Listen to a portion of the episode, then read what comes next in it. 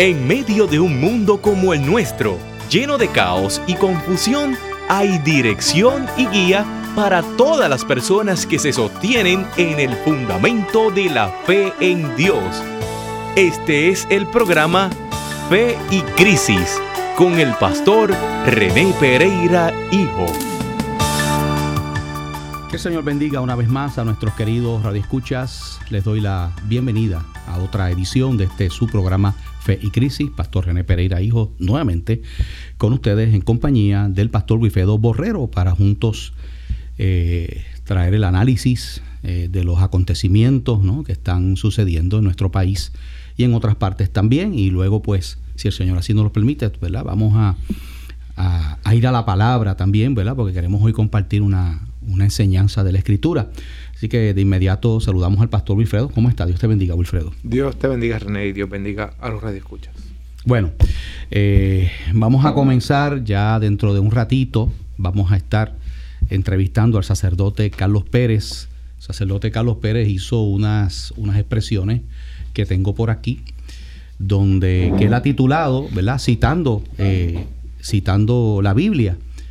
Eh, casa dividida no puede subsistir es el título que él puso a este artículo, a este escrito del sacerdote Carlos Pérez, que ustedes saben que ha sido uno de los líderes vocales, eh, o, básicamente de los pocos, debo decir, líderes vocales de la Iglesia Católica, que hace expresiones públicas con relación a todos estos issues. Oiga, porque yo me pregunto, en toda esta situación y en toda esta crisis que estamos viendo, ¿dónde está la voz del arzobispo de San Juan, Roberto González Nieves? Sea, ¿dónde está la voz de los, de los que son los pastores de la, de la Iglesia Católica, que son los obispos de las distintas diócesis. O sea, Puerto Rico está pasando por momentos difíciles, Puerto Rico está atravesando por situaciones críticas y hace falta, ¿verdad?, eh, voces que llamen a la sensatez, Wilfred, voces que llamen a la cordura en nuestro país, porque es que esto, esto, esto, Puerto Rico yo lo veo como una olla de presión. Y, esto, y, cuando una olla de presión tú le metes calor y calor y calor, llega el momento que esto va a explotar. Y cuando eso ocurre, venimos advirtiendo ya desde hace varios días, nada bueno va a traer para nuestro país. Entonces, ¿dónde están las voces? De, estos líderes de la Iglesia Católica, que son los llamados, ¿verdad? A, promover la paz, a promover, ¿verdad? El, el, eh, eh, el, sosiego. en medio de esta situación. Realmente, ¿verdad? Hace falta escuchar esas voces, pero eh, René, ¿verdad? Ah, tú señalas los líderes de la Iglesia Católica, pero los pastores, ¿verdad? De, de, de, de, los obispos, sí. Obispos. Pero hay otras iglesias también. Oh, claro, claro. Muchas iglesias. Eh, hay, hay, concilios que no hemos escuchado expresiones. Y, sí, sí, sí, sí, Y ahí este, estamos hablando de, iglesias tradicionales, ¿verdad? Pero también de iglesias este, evangélicas que... Sí. Eh, Simplemente callado. Muy callado, muy callado. Yo tengo que concurrir con, tu análisis, Wilfred. Eh, eh, líderes conciliares de los ¿verdad? concilios más importantes de la iglesia pentecostales en Puerto Rico, los veo callados. Por lo menos yo no, por lo menos yo no he visto nada público. Quizás, han hecho alguna expresión, pero lo han hecho allá dentro de una iglesia o algo, pero, pero eso es, es, miren, las expresiones que se hacen en el interior de una iglesia, pues benefician a los que están sentados allí. Pero yo creo que este es un momento, no solamente para que la iglesia esté haciendo lo que está llamado a hacer, que yo sé que hemos dicho que en ese aspecto en ese aspecto sí ha habido un, ¿verdad? un, trabajo fuerte de los y, me consta que las distintas iglesias de distintas denominaciones se han tirado a la calle a ayudar a la gente. Eso es verdad.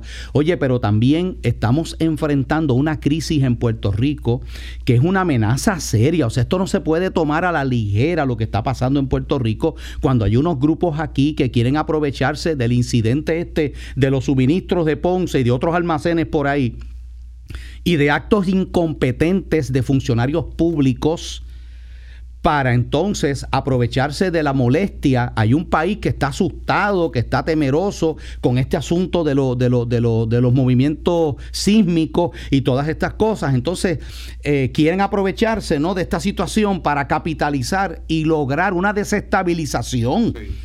Entonces, claro, hay una agenda detrás de esto y el que, o sea, y el que no lo vea es porque es porque no tiene ni dos dedos de frente, porque esto esto se cae de la mata. Pero entonces eh, en medio de esto, ¿verdad? Que hay gente incluso llamando a hacer unas elecciones ahora a los a lo, a lo juntuntún ahí, sin seguir el proceso democrático, ¿verdad? Ya este, pidiendo la renuncia de la gobernadora, creando más desestabilización, descabezando el país, no es sensato. Pero entonces hay que hacer un llamado a la sensatez. Y yo creo que es importante que líderes cristianos hablen porque somos realmente muy pocos los que los que los que hacemos verdad eh, mira mira Wilfred mira yo sé que hay otros líderes cristianos que lo hacen pero son muy pocos. Como programas como este que tú sabes que tratamos estos temas verdad claro yo creo que todavía permea en la mente de muchos líderes conciliares pastores. Eh, ese eso de que la iglesia no se mete en política sí. este, todavía eso permea. Y pues miran esto que tú estás eh, y yo verdad aquí estamos denunciando como algo político. Y como eso es político yo ahí no me voy a meter la realidad es que y eso y eso es una eso es una mentalidad tan tan absurda pues, pero esa, pero eh, yo creo que por ahí es que va la cosa sí, sí, sí, tratando de despegarse de algo yo creo que eh, más que mirarlo como un hecho político, es mirarlo como, un hecho social, donde hay que procurar que nuestra sociedad en estos momentos no caiga en, lo que decíamos ayer, en, la anarquía. Claro, claro. Ah, porque no va a llegar a eso. Bueno, si seguimos dejando a, grupos eso es lo que eso es lo que, sigan manifestando estas cosas. Wilfred, la historia precisamente habla de circunstancias como estas porque la gente pensó y menospreció el poder y la influencia de, esos grupúsculos. ¿Ok? Y lo mismo pasó en la Alemania de los años 30. Y lo mismo pasó cuando comenzó eh, el franquismo en España, que muy poco se habla de eso, y los falangistas cuando comenzó el movimiento de las camisas negras de Benito Mussolini en Italia, comenzaron con esas turbas, comenzaron con esos grupos que eran al principio grupos pequeños, pero muy vocales, mientras había una mayoría que no se quería meter en el asunto. O sea, de eso es lo que estamos hablando. Y podemos irnos más recientes a otras situaciones que están más cerca de nosotros. Así que eh, yo creo que hay que hacer un llamado a la sensatez. Puerto Rico está pasando por un momento difícil. Esto no es momento para crear más desestabilización con las consecuencias que eso va a traer y que ya ha traído. Porque venimos arrastrando. Mire, eh, eh, todo esto lo que ha traído es problemas con, el, con la llegada de turistas a Puerto Rico. O sea, si seguimos proyectando que Puerto Rico está en medio de una revolución. Que, en Puerto Rico esto está manga por hombro y que el gobierno no tiene control de la circunstancia que está pasando. Eso abona a un clima de inseguridad de inversión, inseguridad económica, inseguridad para el turista. Para, para el comercio, el movimiento del comercio que ya está detenido prácticamente por, por todo esto de los temblores. Entonces, si encima de eso tú le metes protestas y vandalismo y las imágenes que van a salir, y hoy es que se ha hecho la convocatoria de estos irresponsables. A las 5 de la tarde. Hoy a las 5 de la tarde se ha hecho esa convocatoria, ¿ok? Que yo creo, oiga, ningún cristiano que tenga principios y valores cristianos debe estar allí. Convocado por Ricky Martin y Gene, y, Pérez y, y Bad Bunny. Ningún cristiano debiera, claro, yo, no tengo control de quién va, quién no va. ¿verdad? Uno, aconseja. Eh, Ahora, yo como pastor de la iglesia bíblica Manuel, yo le voy a decir una cosa. Si yo me entero que hay un miembro de mi iglesia que está metido en esa manifestación, va a tener problemas conmigo. Se lo digo desde ahora. Así es. ¿Ok? Y yo le voy a llamar la atención porque nosotros los cristianos no debemos ser partícipes de estas cosas. Si nos indignamos cuando se cometen injusticias. Si, ¿verdad? Eh, eh, eh, podemos levantar nuestra voz. Y yo he sido claro de que aquí se ha, actuado negligentemente, de que aquí hay causa criminal contra funcionarios del gobierno, que esto se tiene que investigar a fondo y se tiene que adjudicar la responsabilidad a quien le caiga, fuera de líneas partidistas. Y yo he emplazado a la gobernadora Wanda Vázquez a que tiene que actuar justamente. Y si ella es responsable, tiene que asumir también las, las consecuencias. Pero aquí hay unos procesos políticos. A ella no la eligió el pueblo. Ella está ahí en virtud de un mandato constitucional tras la renuncia de Ricardo Rosselló. Sí. Este, tengo que decir lo siguiente, René. Eh, se está utilizando toda la desgracia de, de muchos eh, compatriotas aquí en, que viven en el área sur para justificar esta situación, para justificar el, el ir allí a levantar eh, un caos. Y, y formar un desasosiego. Este, y eso se está usando, se está utilizando esta situación para eso. Yo creo que, yo creo que es una manera bien, eh, ¿cómo, cómo describirla, ¿sabes? ¿Sabe? Yo, yo, yo no puedo utilizar la desgracia de, de unas personas para adelantar una agenda Para mía política y una agenda este, que, que son propias. Yo creo que, que, que, que eso, que, que eso, eso, un- por eso es que tú dices, un cristiano no debe, no debe apoyar Ya, esto, yo- ¿sabes? Ningún cristiano, no sé cómo se puede llamar a de eso. principio cristiano debe hoy participar de esa manifestación y de esa marcha allí, ¿ok? Porque, porque eso, eso verdaderamente es un acto de que, que en nada abona al bienestar del país y no resuelve nada. Al contrario, eso lo que crea es más desestabilización, más desasosiego, más serios problemas. Sí. Hay una pregunta que, que- que yo quiero hacer, porque plantean ellos, los que citan a esta marcha y los que promueven que se hagan unas elecciones lo más pronto posible, Sí. que lo hacen para ayudar a esta gente, a los que están afectados. En nada ¿Cómo? ayuda. ¿Sabes? ¿Cómo? Pues, O sea, ridículo que- que, eso. me expliquen. Que exacto. O sea, no ¿en, te- qué- en cómo ayudan? ¿sabes? no ayuda nada, al contrario. Si tú desestabilizas el gobierno, va a crearle más problemas a estos municipios que son los más afectados en el área sur. ¿Ok? Pero tengo ya en línea telefónica al sacerdote Carlos Pérez Toro. eh, pero antes de eso, Wilfred, tenemos a una persona que nos está escuchando, eh, Nelson, Pastor Nelson Pérez, desde Budapest, Hungría. Sí, así ¿Ok? escribió. Wow, eso está lejos. Un, un saludo, ¿verdad?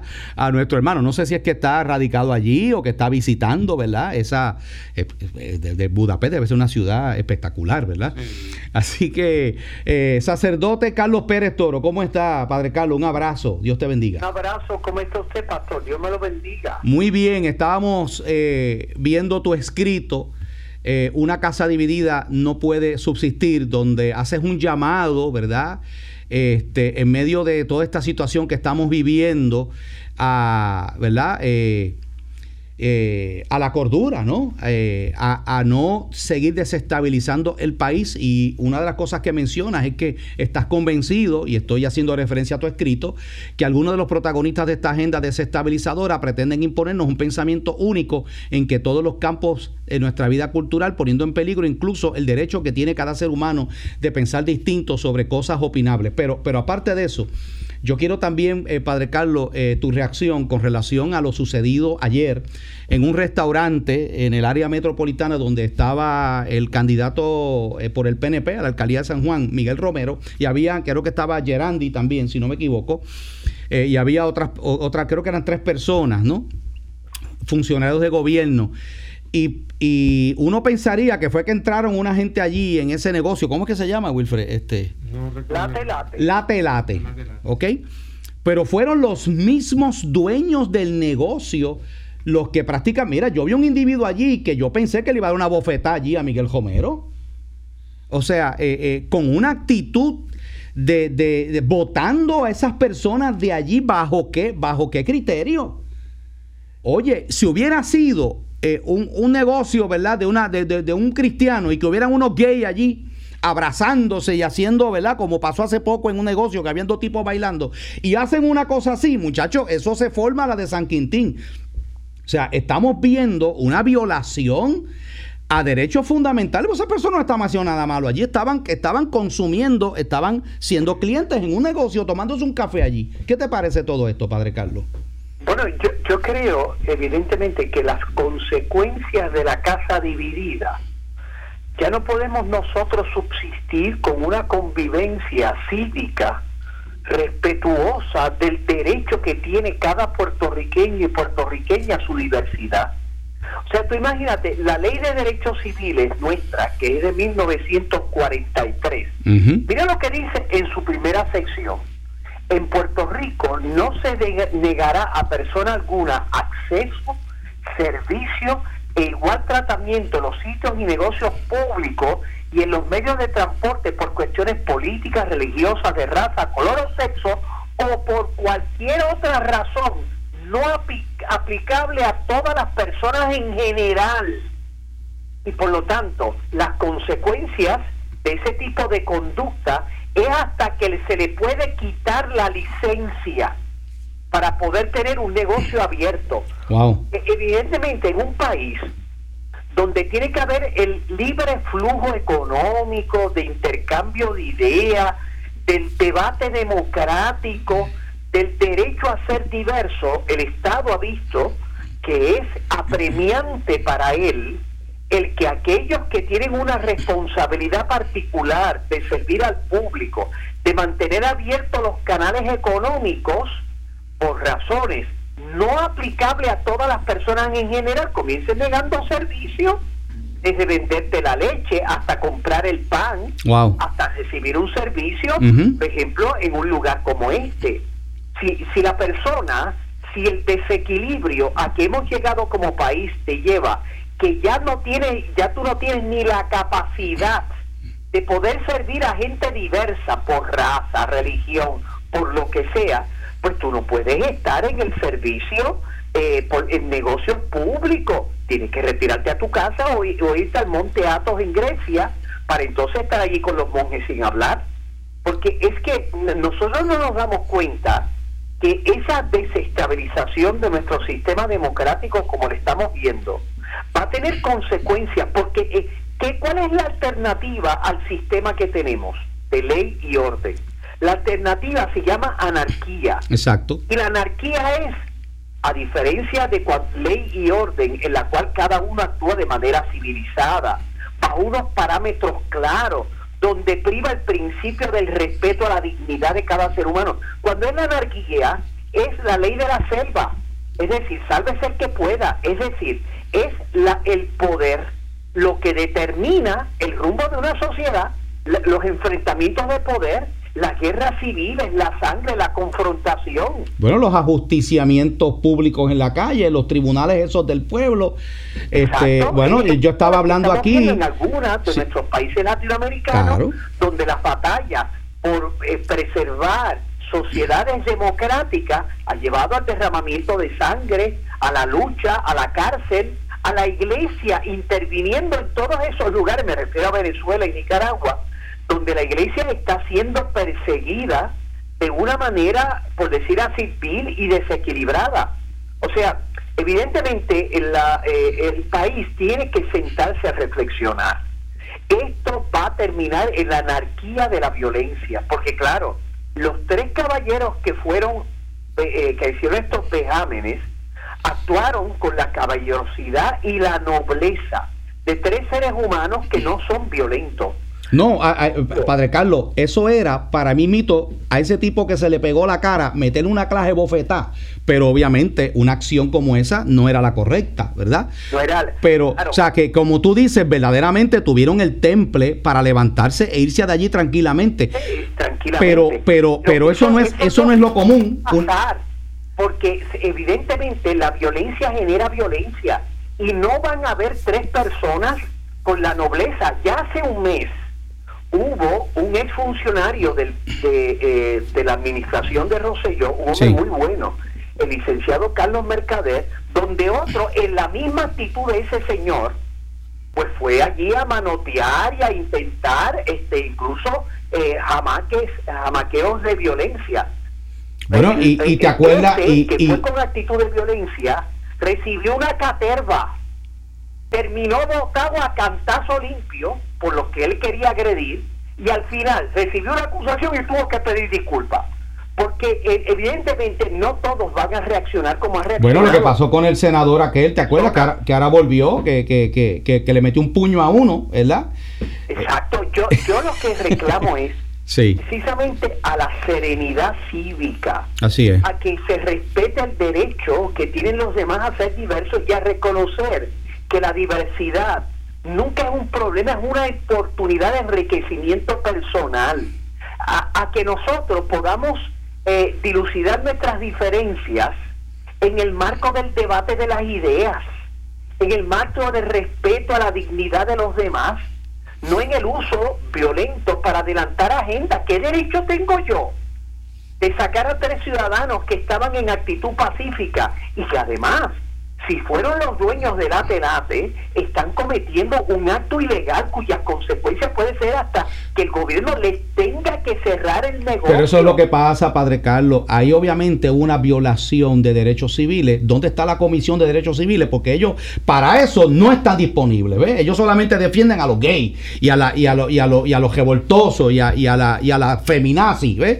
Pero entonces, ¿dónde está esa comisión? Segundo, si no hay una erradicación de cargos que probablemente no la va a ver, porque ahí una de las personas que trabaja allí dijo que ellos estaban ejerciendo su libre expresión. Contra, ¿cómo puede ser un ejercicio de libre expresión yo eh, eh, manotear y vociferar, insultar a una persona y votarlo de un lugar donde la persona está tranquila allí?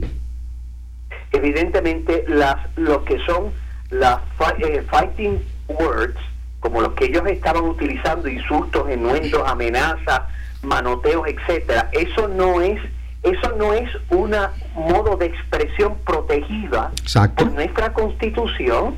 O sea, tú estás siendo amenazante a la paz y tranquilidad de un ser humano. Así es. Tienes derecho a reclamar la libre expresión.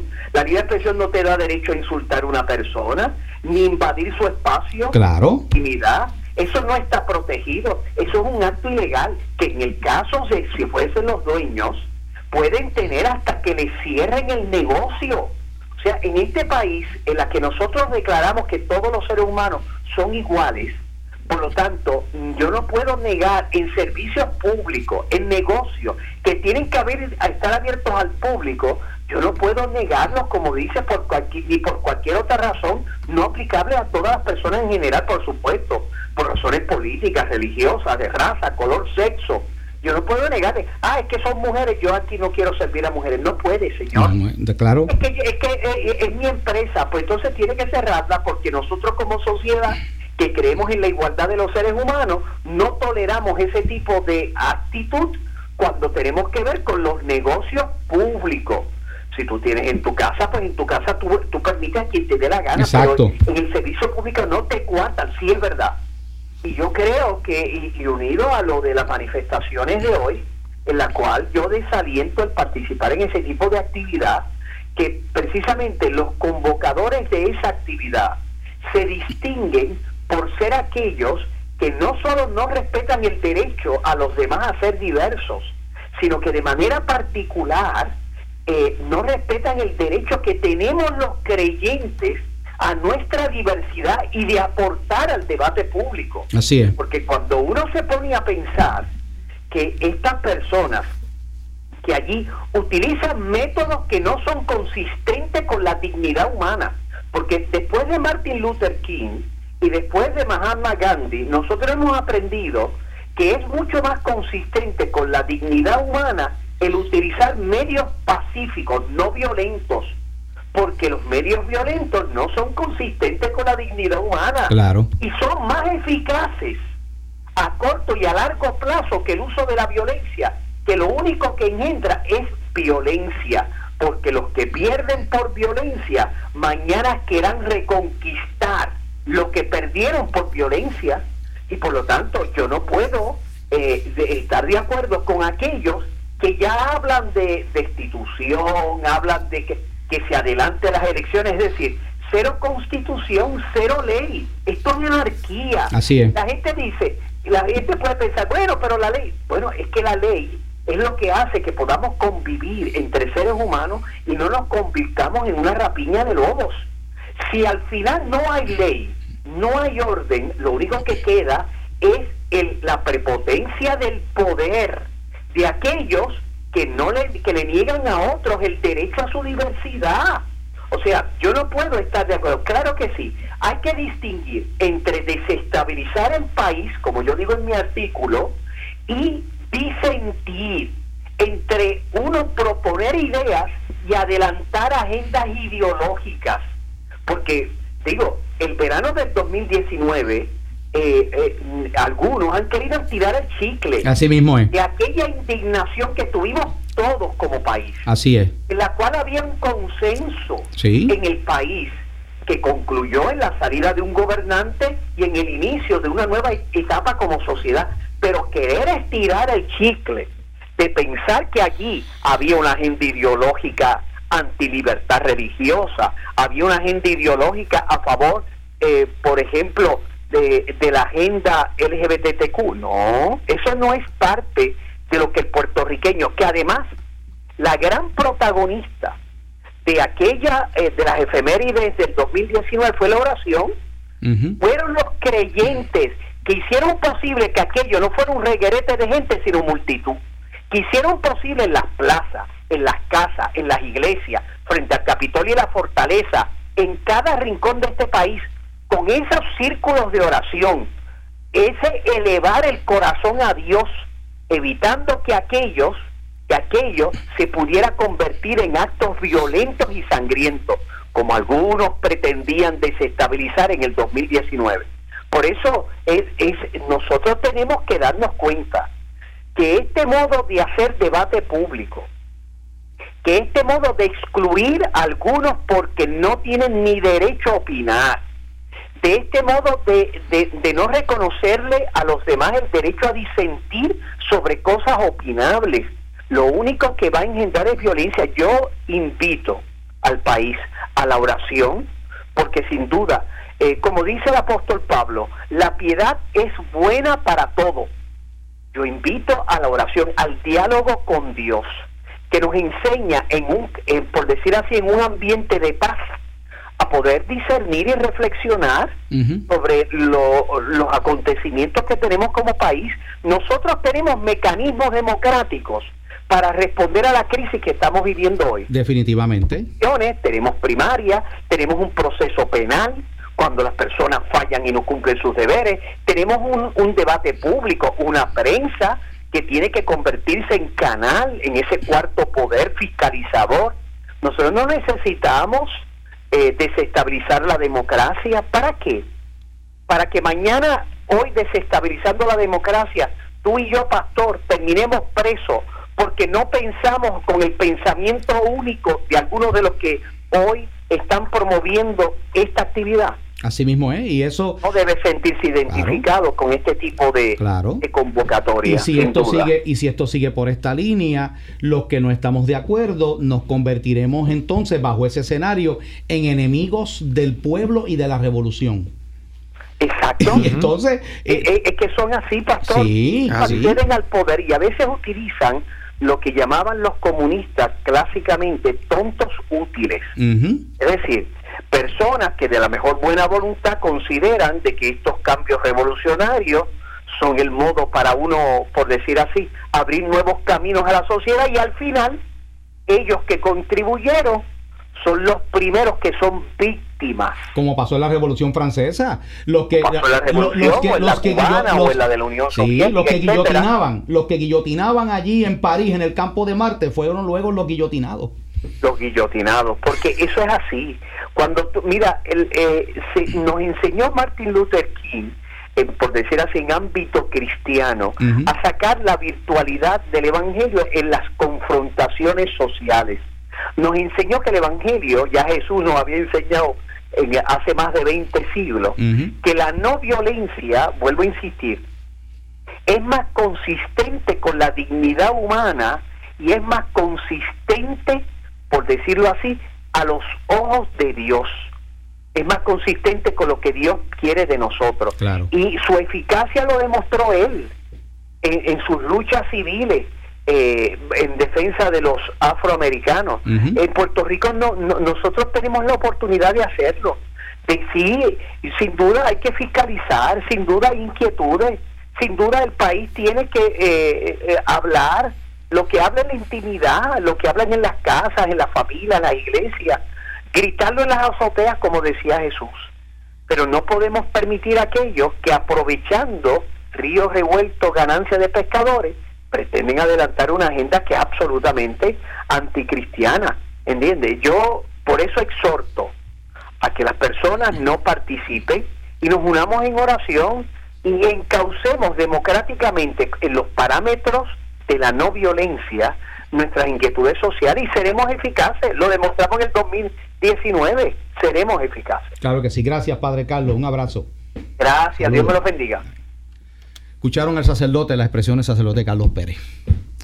Estamos en la misma línea. Muy de acuerdo. Y eh, hemos estado entrevistando, hablamos con Milton Picón, hablamos con el doctor César Vázquez, sacerdote Carlos Pérez, ¿verdad? Yo creo que todos estamos en, en, esa misma línea de que Puerto Rico está en una coyuntura donde si nosotros no encauzamos esto de la manera correcta, Puerto Rico lamentablemente va a tomar un rumbo que le va a llevar a la destrucción de nuestro sistema democrático, y al establecimiento de una, prácticamente una dictadura y un anarquismo. Eso, eso es lo que, lo que ha pasado en otros países, René, lo hemos visto. Cuando, cuando ha habido situaciones que han estado afectando a gran parte de la población, pues el populismo este, utilizado ¿verdad? por algunos eh, individuos han apelado a, un a sentimientos que son genuinos, René, porque mira, ¿quién no está molesto con la situación de los almacenes, de saber que había... Todos estamos molestos y, todos podemos reaccionar a eso. O sea, yo creo que... que se ha cometido un error, el gobierno ha manejado mal una situación, pero aquí, pero Wilfred, ¿qué, te, termina tu planteamiento, porque luego quiero decir algo sobre eso. Y, esos sentimientos son válidos, René, claro, Claro, Todos nos indignamos. Pero esos sentimientos no pueden dar lugar a, a este tipo de, de, planteamiento que hacen estos grupos. Por ejemplo, este, vamos a adelantar las elecciones. No, vamos a, estar sacando al, que esté ahí de mando. No sirve para afuera. es que nuestra sociedad no trabaja de esa manera y, y, si lo permitimos y damos lugar a eso, entonces da lugar a todo lo demás que tú has dicho. Y la gente dice, ah, pero con Hiki. Mire, son dos, entiéndame bien, son dos situaciones diferentes aquí estamos hablando de un acto de eh, negligencia, ¿ok? De mala, de, de mal, de mala eh, eh, supervisión, ¿ok? Donde hay la gobernadora no tiene culpa de unas cosas y probablemente tendrá culpa de algunas cosas. Y si lo sabía o no, pues mira, metió las patas. Bueno, sabía de la existencia de los almacenes y estaba confiando en unos funcionarios que estaban haciendo su trabajo y parece ser que no estaban haciendo bien su trabajo, como pasa en este país en montones de agencias del gobierno. O sea, mire, eh, tanto que nos indignamos por los dichosos suministros, eso, aquí hay montones de recursos que no llegan en las escuelas a los estudiantes porque se quedan en la burocracia. O sea, se pierden en almacenes. Se pierden en almacenes del Departamento de Educación, hay materiales, computadores, que no han llegado donde hay necesidad. Entonces, ¿cómo tú resuelves eso? Bueno, pues tú resuelves eso eh, eh, eh, trabajando el asunto de una buena administración. Y si hay que cambiar un gobierno porque usted entiende que el gobierno es incompetente, para eso hay unas elecciones este mismo año. No tienes que esperar ni dos ni tres años. es, ¿verdad? ya mismo, ya mismo el pueblo tiene la oportunidad de expresarse democráticamente. Esto es lo que enriquece la democracia. Pero aquí hay una gente, y vuelvo y lo repito por enésima vez, aquí hay una gente que está aprovechándose de esta situación para adelantar sus agendas de caos y sus agendas de intereses políticos personales. Claro. ¿Ok? Y de ideales pues, personales, sí. Que siguen, quiero esto para Puerto Rico y eso es lo que están persiguiendo.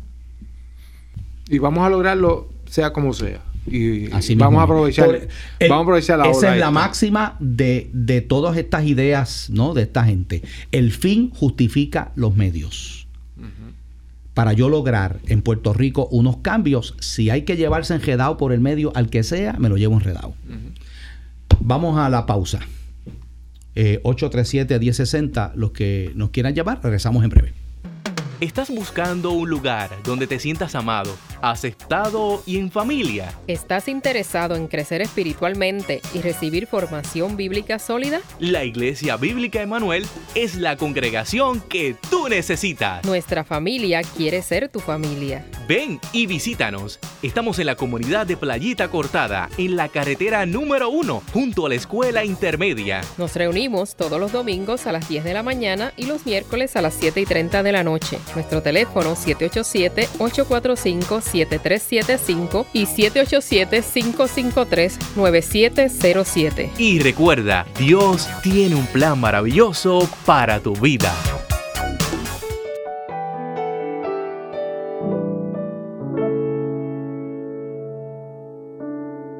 Mi Dios, ¿cómo podría agradecerte tanto amor? ¿Cómo podría resistir el susurro de tu voz? No sabría describir en una canción lo inefable de tu amor. Mi Dios, ¿cómo podría agradecerte tanto amor?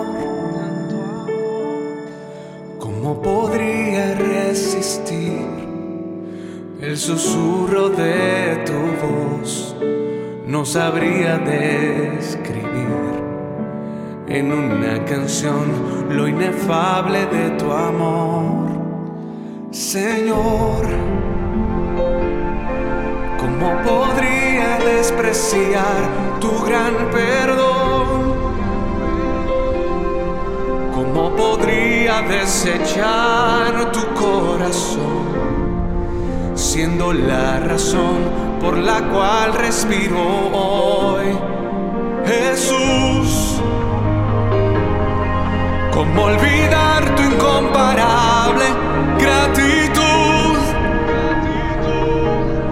Si lo entregaste todo, todo en una cruz para hacerme ver que soy porque tú eres mi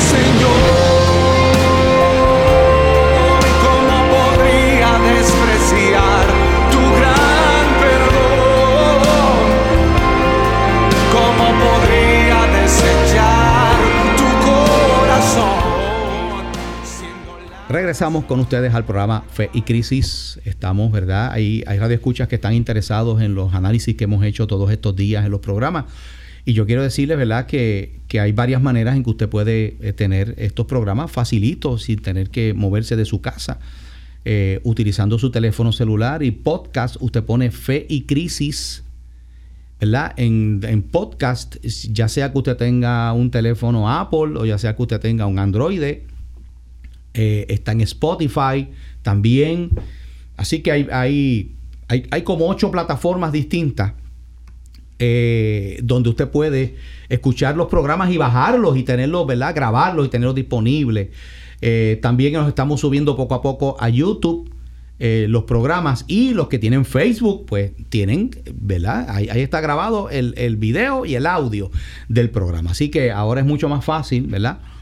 Eh, tener eh, acceso a estos programas. Bueno, Wilfer, vamos a, vamos a hablarlo de otro tema. ¿Qué tú crees? Sí, eh, hay una pregunta que no sé si quizá eh, en ley, hasta donde tú conoces, las elecciones, el- la legislatura tiene poder para enmendar la ley y, Bueno, y tienes que, adelantarla.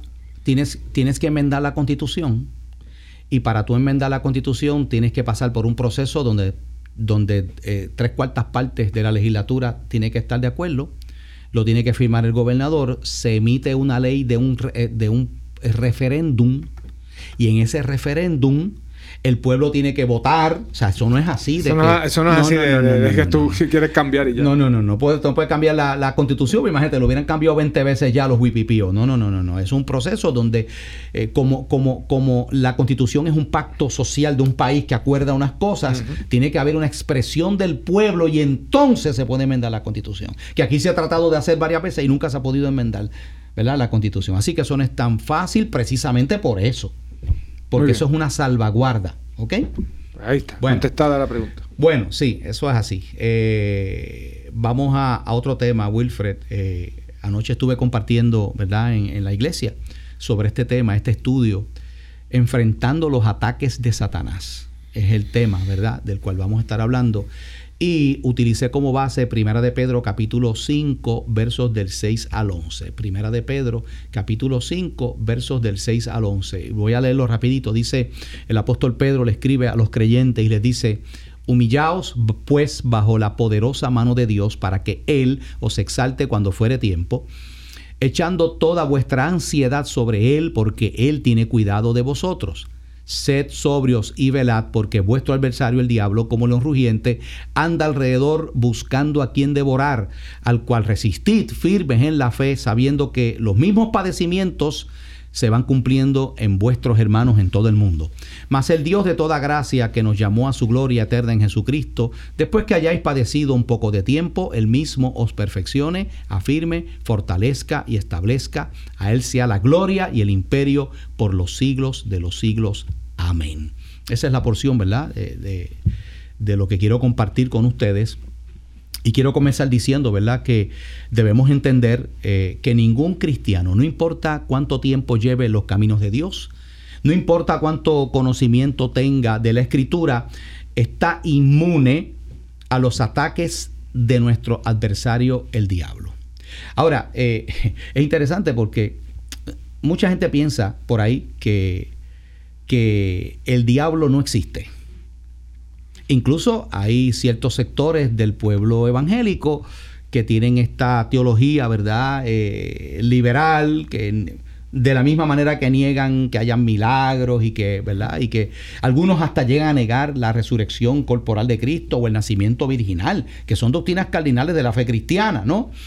Eh, asimismo, hay, hay quienes piensan que que no hay tal cosa como un ser llamado Satanás que tenga eh, estas características. La palabra griega para diablo eh, proviene del término diabolos, que significa acusador y opositor. Se refiere a alguien que se opone a todo lo que es de Dios y busca engañar y acusar a las personas. Hay quienes afirman, ¿verdad?, que entonces eh, el diablo realmente es una figura de la mitología y que no es real. El problema con eso, Wilfred, mi gorra de escucha, es que si usted cree eso, usted está negando claramente lo que la escritura nos enseña. Más aún, usted está poniendo en duda eh, lo que el mismo Jesucristo enseñó, porque Jesucristo mismo uh -huh. en el Evangelio hizo referencias a un ser llamado Satanás y tuvo encuentros, enfrentamientos con ese ser, ¿verdad? Llamado Satanás. Y uno de ellos lo vemos en Mateo capítulo eh, 4 del 1 al 11, es la famosa tentación en el desierto. Jesucristo estuvo ayunando 40 días y 40 noches en el desierto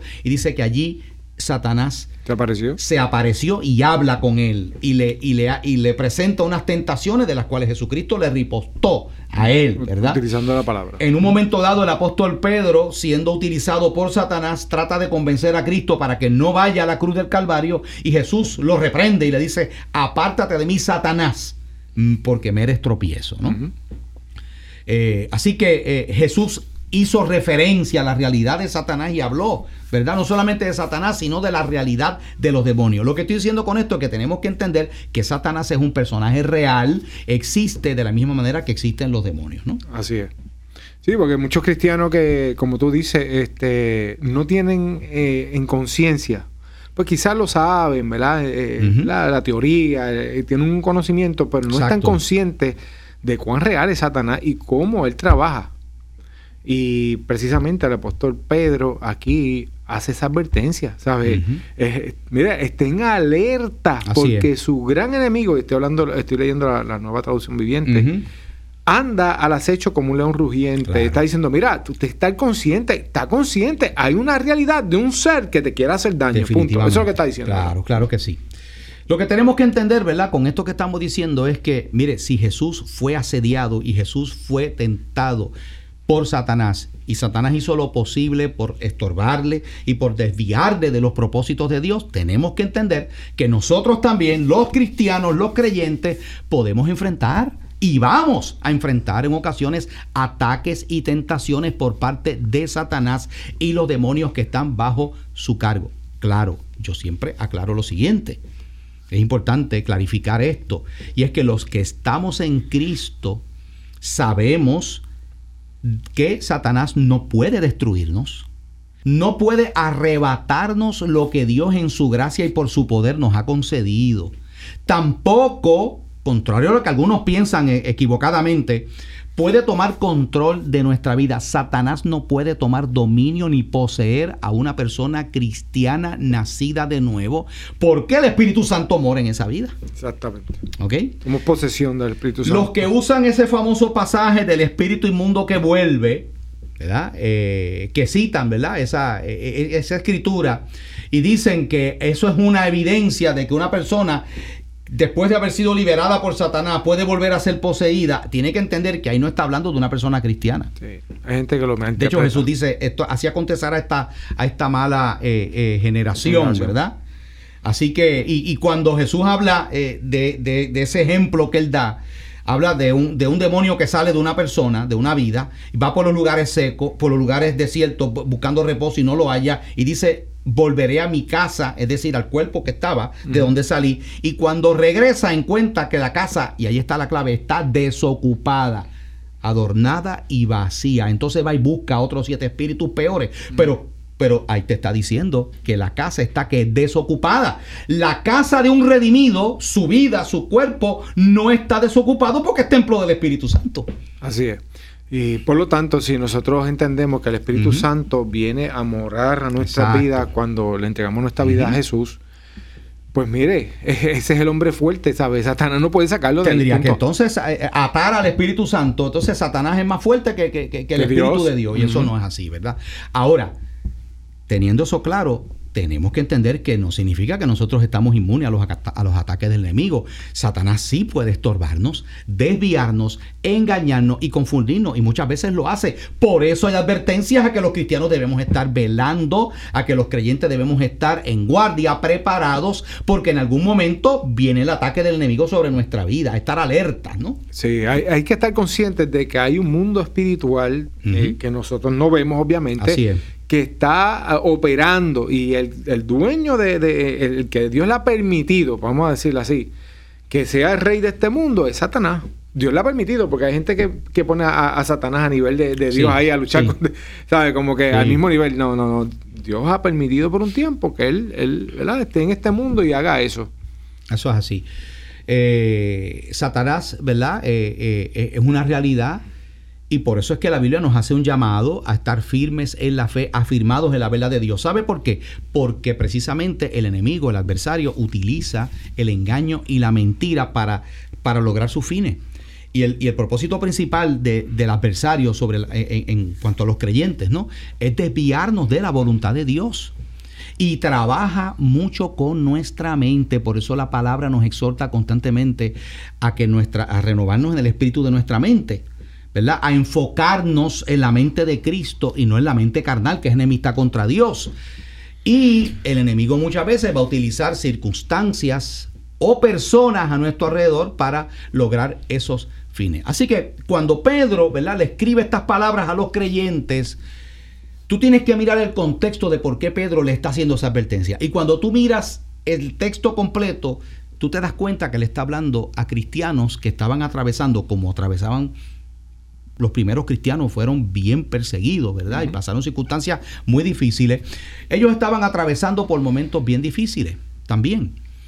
Y estas pruebas y aflicciones que ellos estaban atravesando les estaban produciendo sentimientos de ansiedad y preocupación en aquellos creyentes. Por eso en el texto que leímos en primera de, de Pedro capítulo 5, del 6 en ade- en adelante, comienza exhortándole a esos cristianos a que echaran toda su ansiedad sobre él. Qué importante, Wilfred, uno hacer eso. ¿verdad? hacer eso. ¿no? Eh, Y, y eso aplica a- ahora precisamente, Claro. ¿verdad? En la situación que estamos viviendo como Exact- sociedad, René. Exactamente. ¿Sabe? ¿Cómo Satanás puede estar alrededor de los creyentes buscando, espérate, esta gente está pasando por una situación Así difícil. mismo es. Déjame ver cómo yo puedo utilizar esto para entonces arrastrarlos, ¿verdad? Que caigan en mi trampa.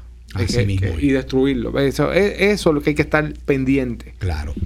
Eh, así que po- eh, les llama que echando toda vuestra ansiedad sobre él porque él tiene cuidado de vosotros. Luego les advierte entonces lo que leímos, ¿verdad? Que estuvieran alertas y velando porque el diablo, nuestro adversario, estaba alrededor de ellos como león rugiente buscando a quien devorar.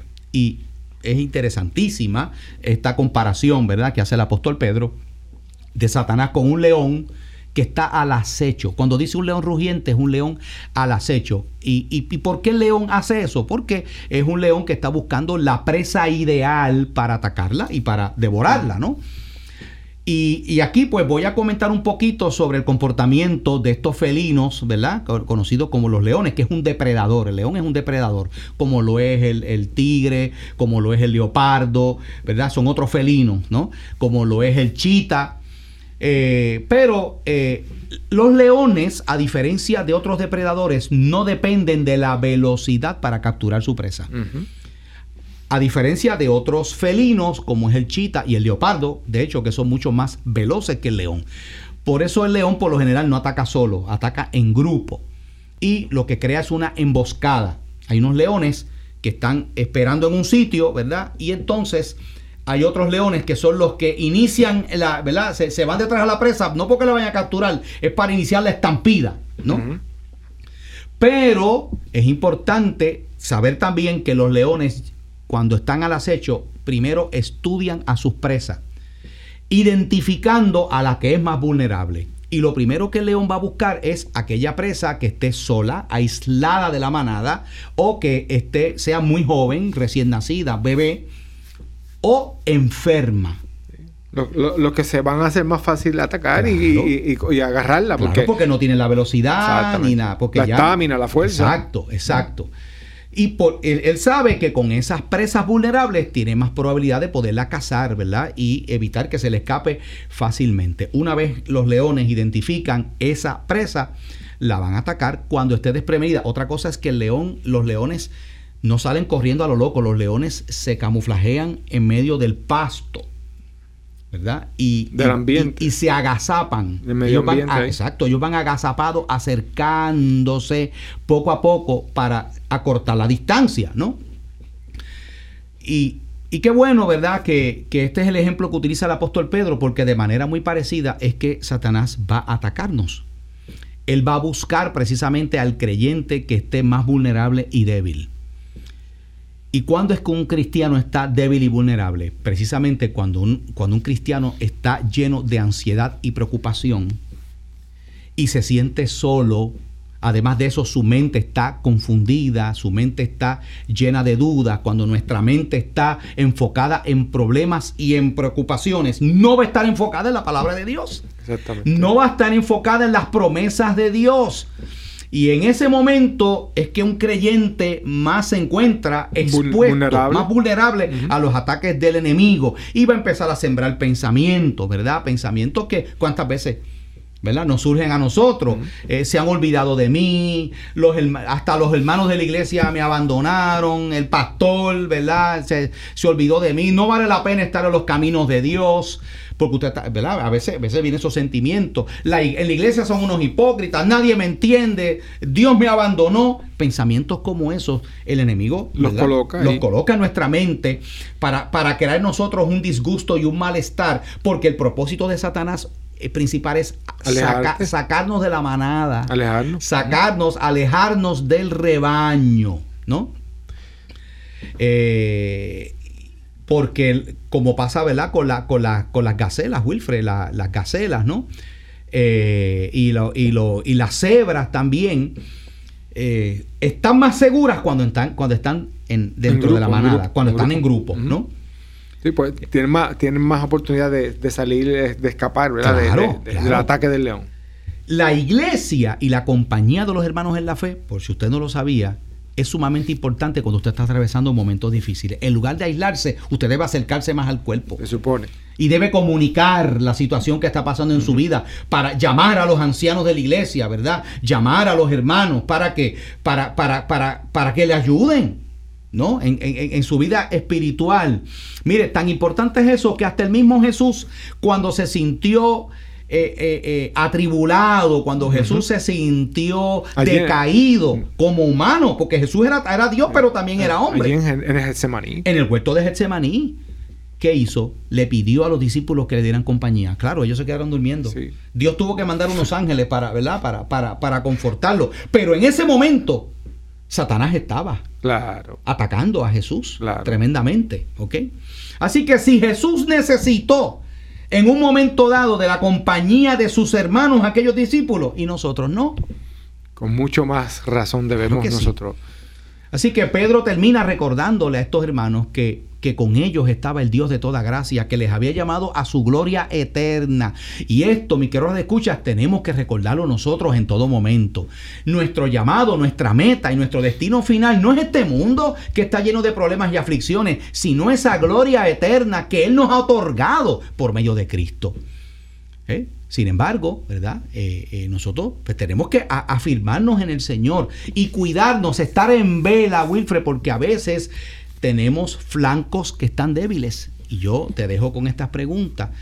¿Conoces tú cuáles son los flancos débiles y las áreas débiles en tu vida? ¿Qué estás haciendo con esos flancos débiles? ¿Los estás fortaleciendo? Así es. Ese es el llamado. Cuando estamos atentos, podemos ver esas cosas y podemos fortalecernos en el. Señor para poder resistir Fortaleceos en el Señor y en el poder de su fuerza, vestidos de toda la armadura de Dios, para que poder resistir en el día malo, dice el apóstol Pablo. Pero tenemos ya que finalizar, nos despedimos, será hasta mañana, con el favor de Dios. Un abrazo a todos, el Señor me los bendiga. Dios bendiga. Escucha el programa Fe y Crisis de 10 a 11 de la mañana por WCGB. Y recuerda, la fe vence la crisis.